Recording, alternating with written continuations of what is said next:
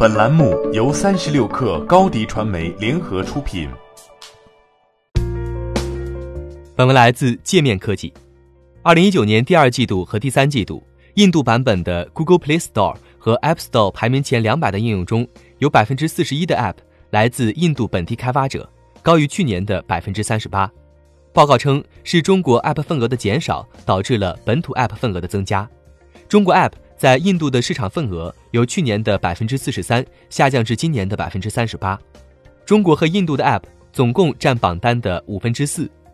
印度本土应用在餐饮、购物和旅游等 App 领域扩大了自己的主导地位，而在游戏、新闻等领域的份额也重回第一，把中国 App 份额挤到了第二。不过，中国的几款 App。仍然保持着绝对优势，在游戏领域，很多中国游戏继续在印度占据主导地位，总体份额增加至百分之二十；而在新闻和娱乐等领域，TikTok 则占据了百分之五十九的市场份额，比去年增长了百分之三十六。面对着拥有四点五亿的智能手机用户的印度市场，全球的移动互联网公司都不会轻易放过。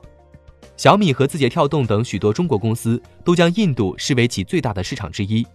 例如，TikTok 应用已在印度积累了超过两亿用户，小米则正在印度推出一系列新的用户服务，包括本月初推出的个人贷款服务小米信贷，向用户提供五千卢比至十万卢比的贷款。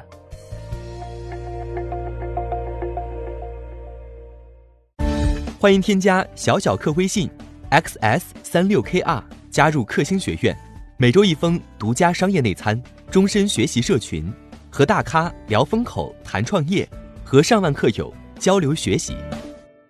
高迪传媒，我们制造影响力。商务合作，请关注新浪微博高迪传媒。